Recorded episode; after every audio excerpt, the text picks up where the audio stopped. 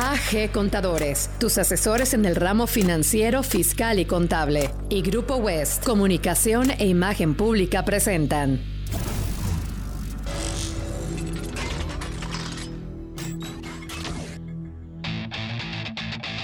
High Business Talk.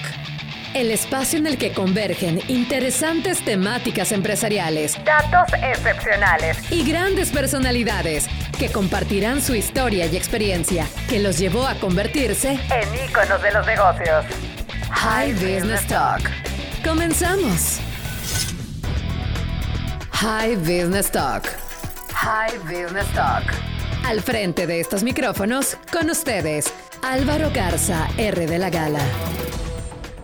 En el año de 1954, cuando le preguntaron a Walt Disney sobre cómo inició su compañía, él respondió, solo espero que nunca perdamos de vista una cosa, que todo empezó con un ratón. Así comienza un viaje maravilloso para este ícono de la cultura y también para nuestra invitada de hoy. Con 12 pies de queso y manzana, talento, determinación y una increíble visión, transformó una venta en un negocio y luego en una industria. Su nombre es sinónimo de auténticas delicias y de éxito y hoy más que nunca forma parte de los momentos más dulces de las familias mexicanas.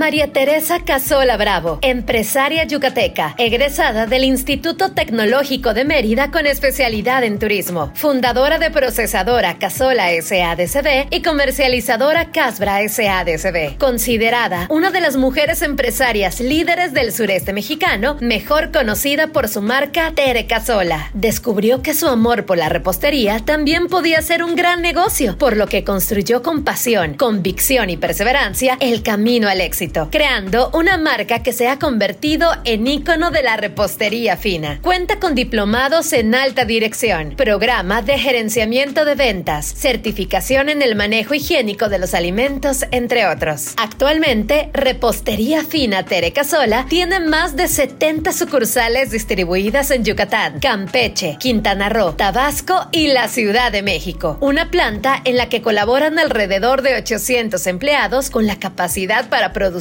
más de 90 productos como pasteles, pais, panes, entre otros. Mujer ejemplar, mexicana, orgullosamente yucateca. Y hoy, invitada de lujo en nuestro podcast en High Business Talk, Tere Casola.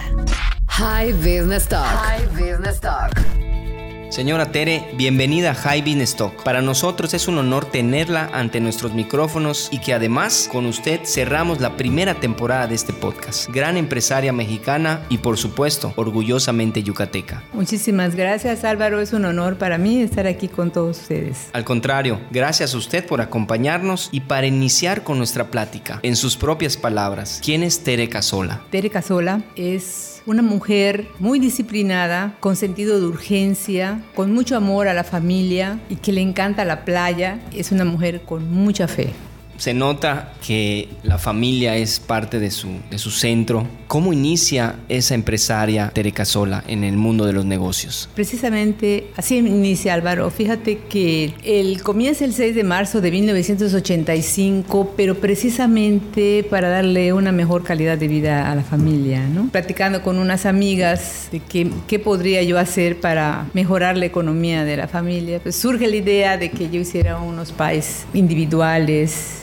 un poco problemático cómo los iba a hacer, dónde los iba a hacer, pero realmente en ese entonces ellas, mis amigas, sabían que me gustaba mucho lo que es la repostería, ¿no? Siempre hacía pies para algún evento que me invitaban o algo así, ¿no? Entonces con esa idea comencé el 6 de marzo de 1985 a hacer los pies que habíamos platicado un día antes con mis amigas y salieron pies, deliciosos pies de queso y de manzana que, que sabía yo hacer perfectamente bien en ese entonces. Pues así comenzó, así comenzó comenzó precisamente por darle una mejor calidad de vida a mi familia y después descubrí que esa era mi pasión. ¿Y esos pais en su casa los preparó? Sí, en la casa, en la cocina de la casa, con la licuadora, la estufa de la casa que no estaba muy buena en, en esos entonces y con 250 pesos que utilicé de, pues de lo que llamamos la quincena de la casa de para la comida, ¿no? Pero sí. bueno, como que arriesgué ese dinero y afortunadamente ese día con las amigas que lo había platicado platicado un día antes, eh, salimos a caminar por allá por la cuadra, así se usaba antes en el faccionamiento. Y ese día, 6 de marzo de 1985, comenzó a lloviznar. Sí.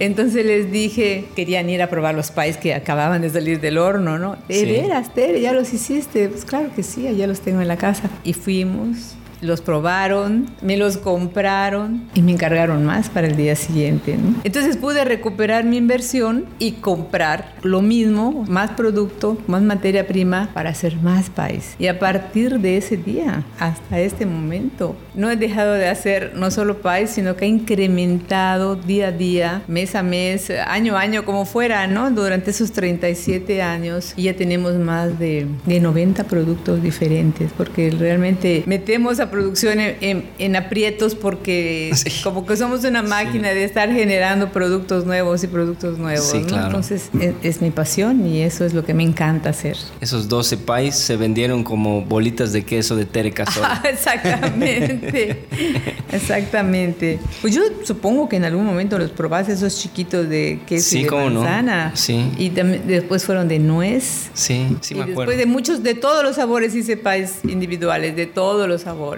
Fíjense que yo me identifico con este inicio de su historia porque en mi casa, desde que tengo uso de razón, mi madre, mi tía, mi abuela también se dedican a la repostería. Ah, y mi casa huele a dulce todo el tiempo y, y, estoy acostumbrado a la repostería, pero familiar, más de casa. Y lo increíble que usted comenta es que empieza en casa y lo lleva hoy por hoy a un nivel industrial. ¿Cómo es esa transformación? ¿Quién es la primera persona que le dio una oportunidad en el ámbito empresarial? Ya son 37 años realmente de, de, esta carrera que parece un abrir y cerrar de ojos, ¿no? Y lo que tú sentiste, sientes en tu casa cuando llegas, sientes el aroma del pan recién horneado, ¿no? Yo al principio cuando comencé, quiero hacerte esta pequeña anécdota, cuando comencé ya la venta de los pies, se hacían los pies y ¿qué crees? Se los comían mis hijos. Hasta que pues yo tuve que decirles se los vendo. Entonces fue cuando empecé a limitar un poco porque si no se los comían todos, ¿no? Claro. Imagínate tener todo ese aroma en casa. Yo creo que lo, los, que me dieron la primera oportunidad fueron primero mis clientes, ¿no? Que en un momento dado fueron mis vecinas, mis amigas que estaban cerca y después ellas me fueron promocionando y entonces empecé a venderle al Smoking Club, que creo que ya no existe, a Jugos California, a la panificadora Montejo, me encargaban muchos pies de esos individuales. Entonces yo creo que todas esas personas eh, me ayudaron, me apoyaron y aceptaron hicieron que yo eh, sintiera, porque a veces pues, no puedes, no sabes, ¿no? Si realmente el producto le gusta a la gente lo que haces, Entonces tú no vives hasta que encuentras a la persona que lo comió y te dice, oye, estuvo riquísimo lo que hiciste. Entonces en esos momentos como que no, no le das tanta importancia a lo que vas a vender o a lo que vas a cobrar, sino lo que tú quieres saber es si lo que estás haciendo gusta, ¿no? Por supuesto. Entonces eso fue lo, lo más importante para mí, descubrir que esos sabores, esos, esos sabores que a mí me encantan, que me encanta desarrollar, pues le gusta a la gente, ¿no? Entonces yo creo que, que mis primeros clientes, eh, mis amigas, que agradezco muchísimo de hace muchos años, que me dieron esa oportunidad de probarlas y comprármelos y, y ofrecérselos a otras personas con toda la confianza de que iban a ser productos ricos, claro. me dieron esa oportunidad. Qué interesante. Y yo me imagino, como empresaria, empezaste a ver que podía ser un negocio redituable, ¿no? Sí, definitivamente, porque como me di cuenta de eso, que a partir del primer día que comencé, mis amigas me encargaron al día siguiente. Claro. Y me encargaron al día siguiente. Y yo tenía que hacer cierta cantidad porque no podías hacer tan poquitito, sino que tenías que hacer como que las tanditas, las tandas así de 12 pies mínimo, ¿no? Entonces les vendía a los que me encargaban 8 o, lo que me encargaban. Y entonces yo el saldo de los pies los llevaba a la, a la escuela donde yo daba clases en ese entonces, que era una secundaria federal. Okay. Y daba clase, entonces yo en la cafetería les llevaba esos pies. Sí. Entonces se fue abriendo el mercado, fíjate.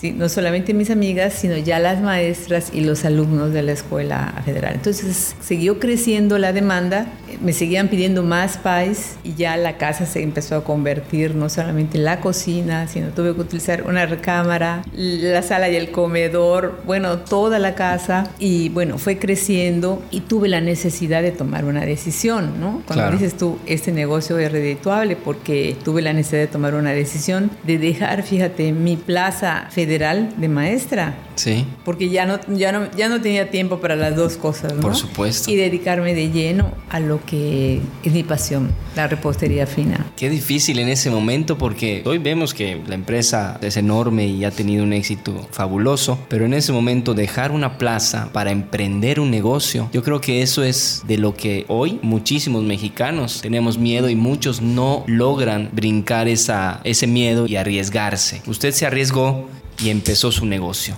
¿Y en qué momento abre su primera sucursal? ¿Cómo transformas para crecer? Fíjate que me encantan esas preguntas porque me remontan ¿no? a, eso que a veces lo olvidas y no, no lo recuerdas, no lo, no lo vuelves presente, ¿no? pero como que es un, una continuidad, es un continuo. Nosotros obviamente la casa se, se llenó, de, se, volvió una mini fábrica ¿no? y entonces en cualquier momento puede ser domingo, puede ser sábado, sábado, 11 de la noche, como le vendía principalmente a amigas, pues me hablaban y me encargaban algo. Y realmente yo creo que nací con el servicio al cliente porque les decía sí. Entonces no importaba la hora, no importaba el día, no importaba si era festivo, si era domingo. Yo les decía que sí, les sacaba, el, les hacía el producto, ¿no? Entonces ya no, no era posible continuar de esa manera. Entonces conseguí una casa cerca del donde, donde vivía, a una cuadra, porque para mí era muy importante estar cerca de, mis hijos, porque ese, ese negocio de la repostería y de todo esto es muy demandante de tu tiempo, te absorbe y sobre todo si es algo que te apasiona, o sea, te, van las horas, no comes, no, no tienes hambre, nada, ¿no? Entonces era muy importante estar cerca de la familia, cerca de la casa. Entonces conseguí esa casa ya cerca y entonces ya, ya se convirtió ya en tener un horario de apertura, un horario de cierre, un horario de atención al cliente. Entonces ya se fue formalizando ya como una empresa o ponerle un nombre, dar un teléfono. Conforme va creciendo la empresa, pues vamos a ir necesitando. Yo siempre he sido cautelosa, ¿no? Porque pues tenía el compromiso de, de mantener a la familia, de sacar a la familia adelante. entonces no me podía arriesgar de decir, voy a hipotecar mi casa para comprar hornos o para hacer esto, para hacer lo otro. No, nada. No, era una gran responsabilidad en ese momento. Una gran responsabilidad. Entonces fui, yo creo que soy, eh, me considero más que tener muchos conocimientos, soy una persona muy disciplinada disciplinada en las cuestiones administrativas. Entonces, todo, todo lo que se obtenía de la venta no se considera como utilidad porque lo más importante es tener ese flujo de efectivo en, un negocio, ya sea pequeño o grande o del tamaño que fuera. Lo más importante es el flujo de efectivo. ¿Por qué? Para, porque en el momento en que lleguen los proveedores para poder comprar más materia prima, tienes el dinero para pagar a los proveedores, para la electricidad, para los trabajadores que ya, ya tienes, tienes que pagar una nómina. Pero si ese dinero ya lo utilizaste para alguna otra cosa, un, carro nuevo o algo por el estilo, ya tu negocio no lo puedes continuar, ¿no? Entonces, sí, claro. Eh, desde ese punto de vista, creo que nos hemos administrado muy bien y la empresa fue creciendo poco a poco conforme lo que se iba requiriendo, ¿no? Después no teníamos dónde poner toda la materia prima que se compraba y tuvimos que eh, alquilar ahora sí una casa cerca, igual del fraccionamiento, para tener toda la materia prima y la lo que es la, administración, la pequeña administración, ¿no? De, Que ya tenías que tener. Claro. Porque ya, este, ya eres más formal. Ya iba creciendo el negocio y ya demandaba otro tipo de cosas. Y así fue creciendo y después abrí una otra sucursal porque allí la del tecnológico fue la primera sucursal. Fue para centro de producción y primera sucursal. Y después se tuvo que abrir otra sucursal en la sobre la 60 y otra sucursal en Montecristo. Y en Montecristo también abrimos un punto de, producción porque ya no nos dábamos abasto donde estábamos. Entonces estábamos muy divididos. Un lugar materia prima y administración, otro lugar para producir, otro lugar igual de venta y producción. Entonces estaba muy complicada todo, todo esto. Entonces en ese entonces tuvimos la necesidad de tener todo, todo junto. ¿no? Entonces cuando hicimos la planta de producción que se encuentra en Santa Gertrudis Copó. Sí. Que pues allá nos pasamos y la sentía yo inmensa, grandísima. Los primeros días que quedé totalmente ronca porque antes pues podía yo eh, darme el mandil y salir rápidamente, a sonriente, a atender a los clientes y entraba rápidamente y podía gritar, por favor levanta del, del horno el foch, se va a quemar, saca los pies del horno y podía yo estar manejando todo porque estaba todo muy pequeño, ¿no? Era una casita de 10 por 20, imagínate, allá estaba todo. Pero cuando empezamos a la planta, quise hacer lo mismo y mi voz no, llegaba a esos lugares. Ya no llegaba la de voz. De verdad que quedé ronca. Por los primeros días quedé muy ronca y muy cansada porque hubo dar vueltas mucho más largas, ¿no? Pero bueno, así crecimos en, en, la planta, en la primera planta de producción que fue en Santa Gertrudis Copó. Hasta ahorita la historia ha sido magnífica del crecimiento que ha tenido, pero pues no se dice tan fácil. ¿Cuáles han sido los obstáculos, las frustraciones, los errores, las dificultades que han habido también en esa historia? Fíjate que sí, como acabas de decir, se cuenta muy fácil la historia, muy bien, y dices todo miel sobre hojuelas, ¿no? Pero realmente es una vida de retos, ¿no? Y te tienen que, te tienen que gustar esos retos. Tienes que ser una persona muy tenaz para decir, ¿cómo sí lo voy a lograr, ¿no? ¿Cómo sí lo voy a lograr? Realmente, realmente en, de la manera en que comienzo, que comienzo en la cocina de la casa, y después de hacer solamente pais de todos los sabores, como que casi a, a las mismas personas, ¿no? No, no eran tantos, digo, yo no se van a fastidiar de pais, tengo que tener, ya al dedicarme al, al lleno a todo esto, tengo que tener todos los días trabajo, ¿no? Entonces van creando otros productos, vamos incursionando otros productos y comienzo a hacer, me piden, todo lo que me pedía la gente le decía sí. En ese momento me dedicaba yo a investigar y en ese entonces no existía como ahora, ¿no? Que aprietas un botoncito y te salen mil recetas de brownie, ¿no? Ahora pues no era así, ¿no? Entonces había que estar ah, buscando recetas, ensayo-error, a ver cuál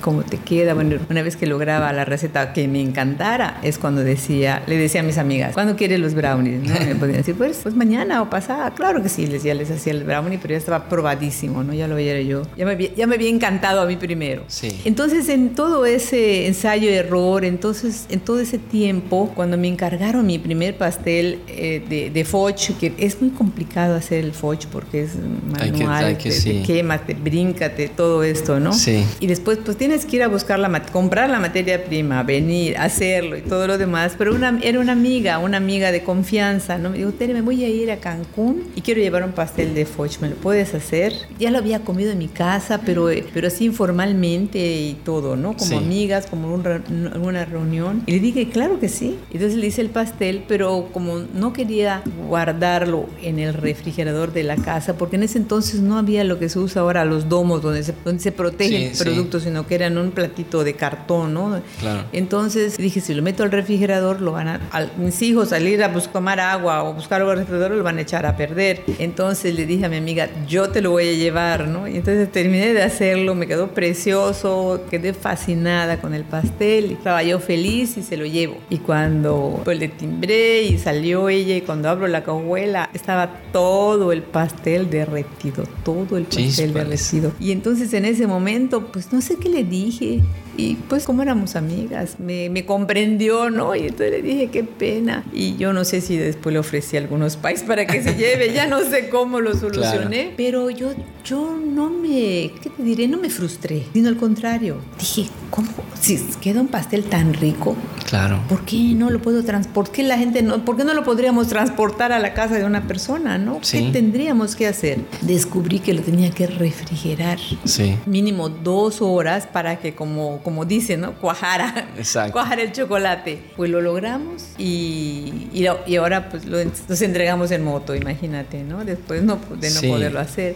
Todas esas cosas que han pasado y como esas miles, cuando una, ay, una comadre me, me dijo, Tere, ¿me puedes hacer un pastel para la hijada de 15 años? Era, iba a ser mi primer pastel. Recuerdo que le dije a una amiga que muy querida que sabía hacer pasteles también y tenía basecitas de pasteles de, de, de 15 años. Le digo, ¿me ayudas? Y me ayudó y me dio una basecita de madera y todo.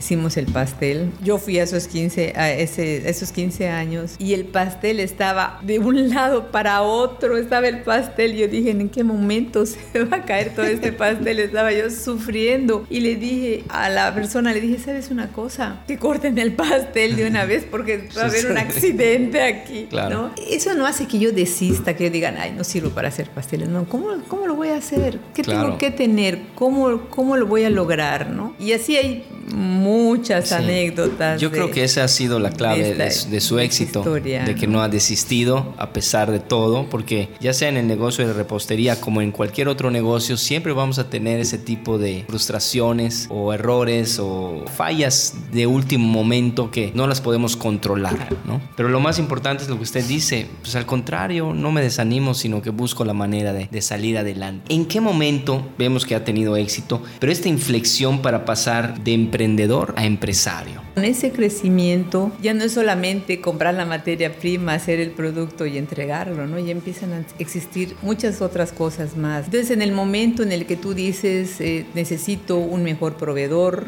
necesito comprar volumen, mejor equipo para, para trabajar, hacer un plan, tienes que trabajar en, en, los recursos económicos para que te, te rinda todo y el, el, se vaya dando todo el crecimiento.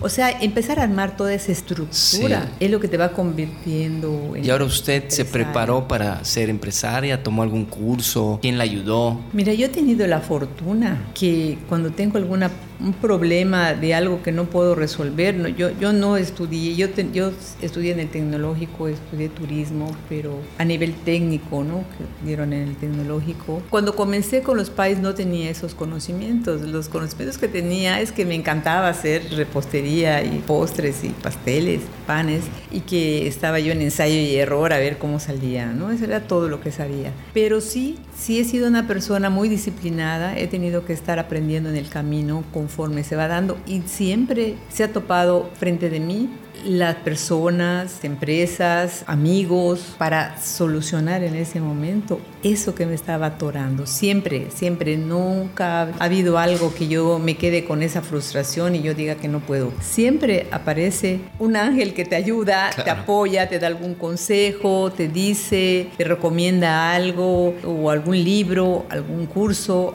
algo, y, y vas creciendo. Obviamente sí, ha sido toda una vida de aprendizaje toda una vida de aprendizaje, que yo considero que es, es lo más importante estar aprendiendo, estar preparando de día a día, estar conociendo cosas diferentes, maneras de diferentes de hacer las cosas. Ahora, sabemos que en el sureste tiene muchísimas sucursales en varios estados, pero ya tiene tres sucursales en la Ciudad de México y estas sucursales se abrieron en pandemia, en una situación del país y del mundo difícil para emprender. Mira, sí han sido decisiones difíciles porque, gracias a Dios, la empresa siempre ha tenido una gran demanda en toda la República Mexicana. Obviamente por medio del aeropuerto que pueden conocer todos nuestros productos cuando toda la gente pasa por allá, ¿no? Como que es una ventana no solamente a la República Mexicana, sino que creo que al mundo. Pues todo lo que es la parte que nos apoya de, de mercadotecnia, detectan, detectan una necesidad muy grande de satisfacer un mercado altamente demandante de nuestros productos, ¿no? Trabajamos en la idea de cómo, cómo podríamos comenzar, ¿no? Cómo podríamos comenzar y entramos en lo que le llaman los dark kitchen, que pues aquí creo que no se usa, pero es un lugar como una tienda donde tienen los productos que no están a la venta del público final, sino que para los Uber Eats. Entonces nosotros comenzamos llevando los productos todos los días por, avión. Por avión llevábamos los productos a la Ciudad de México y se entregaban a las Dark Kitchen. Y entonces en la actualidad ya pudimos abrir tres puntos de venta, en Satélite, en Quevedo y en Miramontes. La semana pasada los fui a visitar y me encantaron porque los vi muy bien, muy ordenados, muy limpios, muy atentos los muchachos, muy, muy bien, vine muy, muy contenta de allá. Ah, pues felicidades, felicidades. Me gustaría preguntarle también, ¿qué considera usted usted que necesita el país para mejorar las condiciones de negocios? Mire, yo creo que necesita muchas cosas, pero aquí, desde este mi punto de vista, desde esta trinchera, creo que necesitamos infraestructura para poder eh, asentar los nuevos negocios en lugares propios, adecuados, que tengan energía, agua, que tengan ciertas facilidades, ayudar a tener mejores comunicaciones para que los, las personas las que colaboran con nosotros puedan llegar de una manera más fácil, cómoda, que no les lleve tantísimo tiempo llegar a los centros de trabajo. Esas escuelas tiempo completo donde se les daba una comida y se quedaban los niños allá a hacer tu tarea y aprendían algo, ¿no? Algún instrumento musical o alguna cosa de, de defensa personal o algo más. Entonces las mamás están tranquilas porque saben que sus hijos están atendidos, comen. Entonces ahora se vuelve un, problema porque no saben dónde dejarlos, qué hacer con ellos. Ahora con la, en la pandemia fue, es muy complicado cómo dejas a, tus hijos, ¿no? Por supuesto. Entonces todas esas cosas sí nos ayudarían muchísimo como empresarios y, y también que pues podamos tener acceso a créditos más fáciles y con, con, sin tantísimos requisitos, ¿no? Para poder ayudar a ese crecimiento. Y usted que emprendió y sabe lo que es emprender y convertirse en una empresaria, ¿qué le diría a los jóvenes que están emprendiendo hoy por hoy? Pues que se tienen que preparar. Lo más importante es que se tienen que preparar y que se dediquen a lo que realmente les apasiona hacer y que podrían hacer aunque no ganaran nada, porque todo lo demás vendrá por añadidura. Exacto. The Risky Quiz. The Risky Quiz. The Risky Quiz. Señora Tere, como todos los invitados de High Business Talk, usted tampoco se salva del Risky Quiz. ¿Cuál es el producto que más le gusta de Tere Casola? En realidad me gustan todos porque yo los creo todos. Entonces, pero mira, depende del momento. En nuestras juntas no puede faltar una deliciosa hojaldra y una vuelta de queso. Y cuando estoy, por ejemplo, tengo la oportunidad de estar en el mar, en la orilla del mar, con una tacita de café, no puede faltar un bizcocho inglés. Ya me lo antojó todo. ¿Cuál considera usted que es el punto clave de su éxito? La calidad, la calidad del producto. ¿Se arrepiente de algo en su andar por el mundo empresarial? Y de ser así, ¿qué haría diferente? La verdad no me arrepiento porque todo esto ha sido experiencia, ensayo, error, ir saliendo como mejor persona, mejor empresaria, mejor, mejor de todo. Yo creo que todo es experiencia y todo viene para bien, todo llega para bien, bueno o malo. A lo largo de estos años, ¿qué tan dulce ha sido su andar por el mundo de los negocios? Ha sido dulce, amargo, salado, pero te puedo decir que toda esa mezcla es lo que da un producto excelente. Y para finalizar, ¿cuál es el legado que le gustaría dejar para México? Sí se puede. El legado es que sí se puede. No necesitas tener un cúmulo de dinero o no necesitas ser una persona muy inteligente. Lo que necesitas tener es disciplina, pasión por lo que haces y hacerlo muy bien. Excelente. High Business Talk. High Business Talk. Señora Tere Casola, le agradezco muchísimo su presencia en este décimo capítulo de High Business Talk. Para todos los que nos escuchan, ¿dónde pueden conocer más sobre sus productos e historia? Y Álvaro, muchísimas gracias. Realmente me encantó la entrevista. Hiciste que me remonte hasta hace 37 años o más. Y de verdad estoy muy emocionada. De verdad, muchísimas gracias. Nos pueden encontrar en nuestra página web terecasola.com y en nuestras redes sociales Instagram Instagram y Facebook, arroba MX. Y de nueva cuenta, muchas gracias y sobre todo, gracias a ustedes por formar parte de esta primera temporada de este podcast. En el próximo episodio tendremos un especial con anécdotas y lo mejor de todos nuestros invitados. En la dirección y producción Sisi Hueso, yo soy Álvaro Garza R de la Gala. Hasta la próxima. AG Contadores, tus asesores en el ramo financiero, fiscal y contable, y Grupo West, Comunicación e Imagen Pública presentaron High Business Talk. High Business Talk. Estaremos de regreso en una nueva emisión. Síguenos en redes sociales. High Business Talk. Más invitados, excelentes temas y más momentos para hablar de negocios al más alto nivel. High Business Talk. Hasta la próxima.